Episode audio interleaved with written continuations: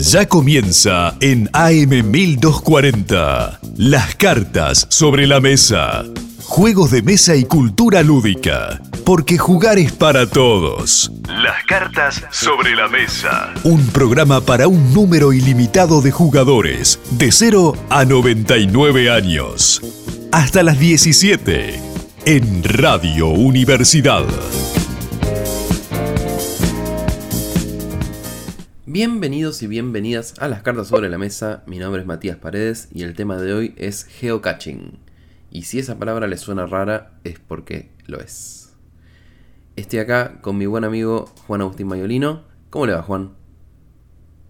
Ah, ah, no, no, no está. Juan está muerto. Muerto de ganas de seguir haciendo el programa, pero no está hoy. Hoy no va a estar. Me tienen a mí solito les voy a hablar de geocaching, que es una cosa que yo disfruto mucho. Eh, es una actividad, una actividad recreacional, cuasi lúdica les diría, donde los participantes usan el GPS o el GPS del celular para ocultar y encontrar unos cachés, que son unas cajitas o tapitas o lo que sea, en coordenadas repartidas por todo el mundo.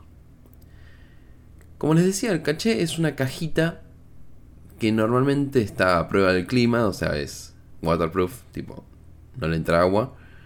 Y nada, se puede bancar un huracán, pero hay veces que las encontrás muy rotas. Y contienen además un logbook. ¿Qué es un logbook? Es una listita, es un, un papelito.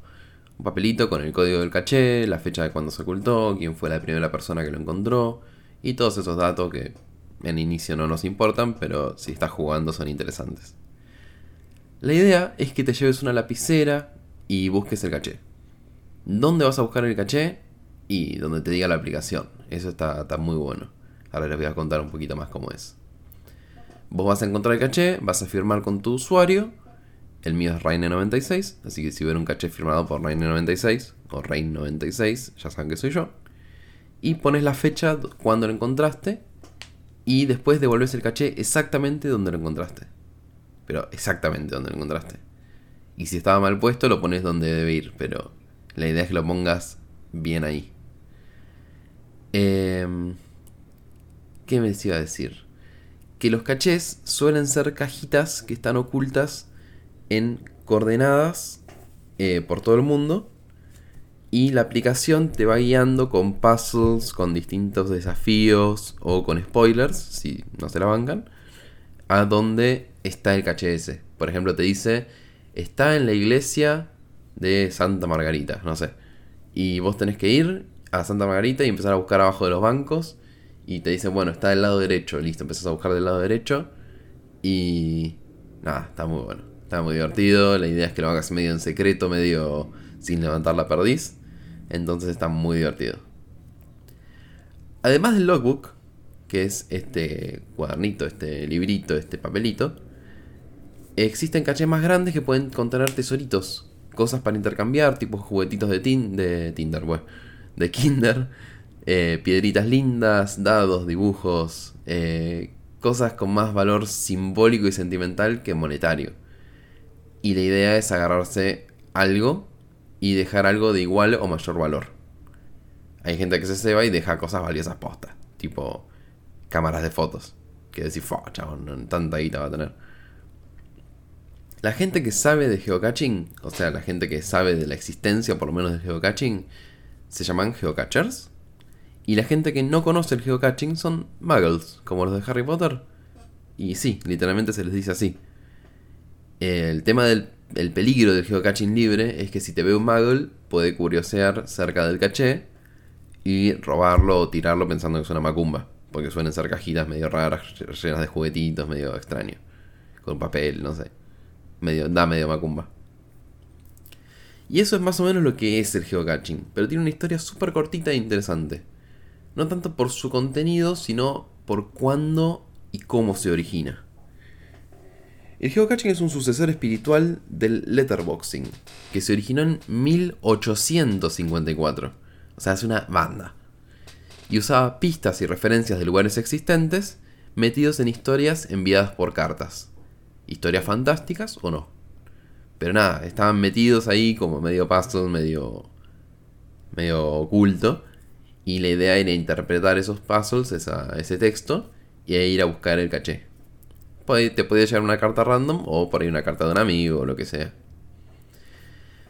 El geocaching surge un poquito después de que el GPS se volviera más preciso.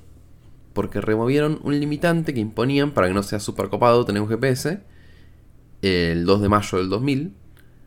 Y y nada, con eso dijeron, sí, esta es la nuestra. Acá empezamos a ocultar cosas porque se podía encontrar con esta precisión un paquetito en cualquier lugar del mundo.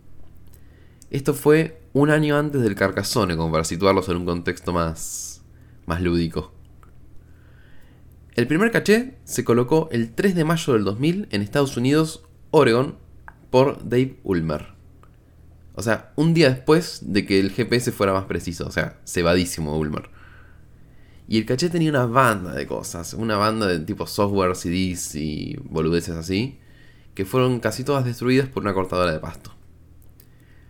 Lo único que sobrevivió de lo que tenía el caché fue una lata de porotos, que se conoce como la lata de porotos original, porque fue el primer caché y mucha gente lo encontró y, y estaba el chiste de la lata de porotos.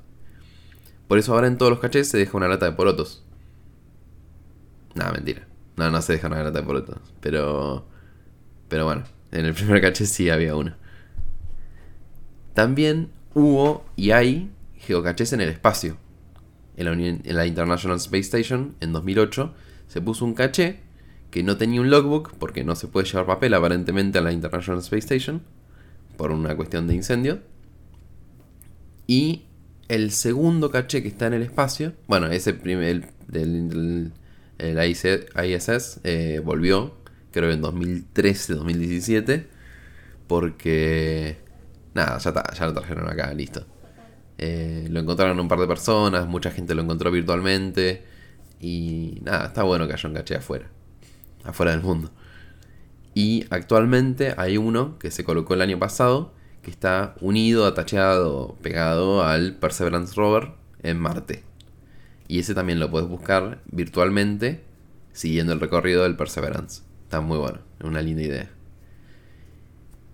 Volviendo a la Tierra, el geocaching era originalmente llamado GPS Stash Hunt o GPS Stashing, pero lo cambiaron a geocaching porque stash tiene connotaciones muy faloperas en Estados Unidos. Va, en todo el mundo. Voy a decir stash es falopa. Eh, esa es más o menos la historia del geocaching. Si lo quieren jugar, pueden bajarse la app de geocaching.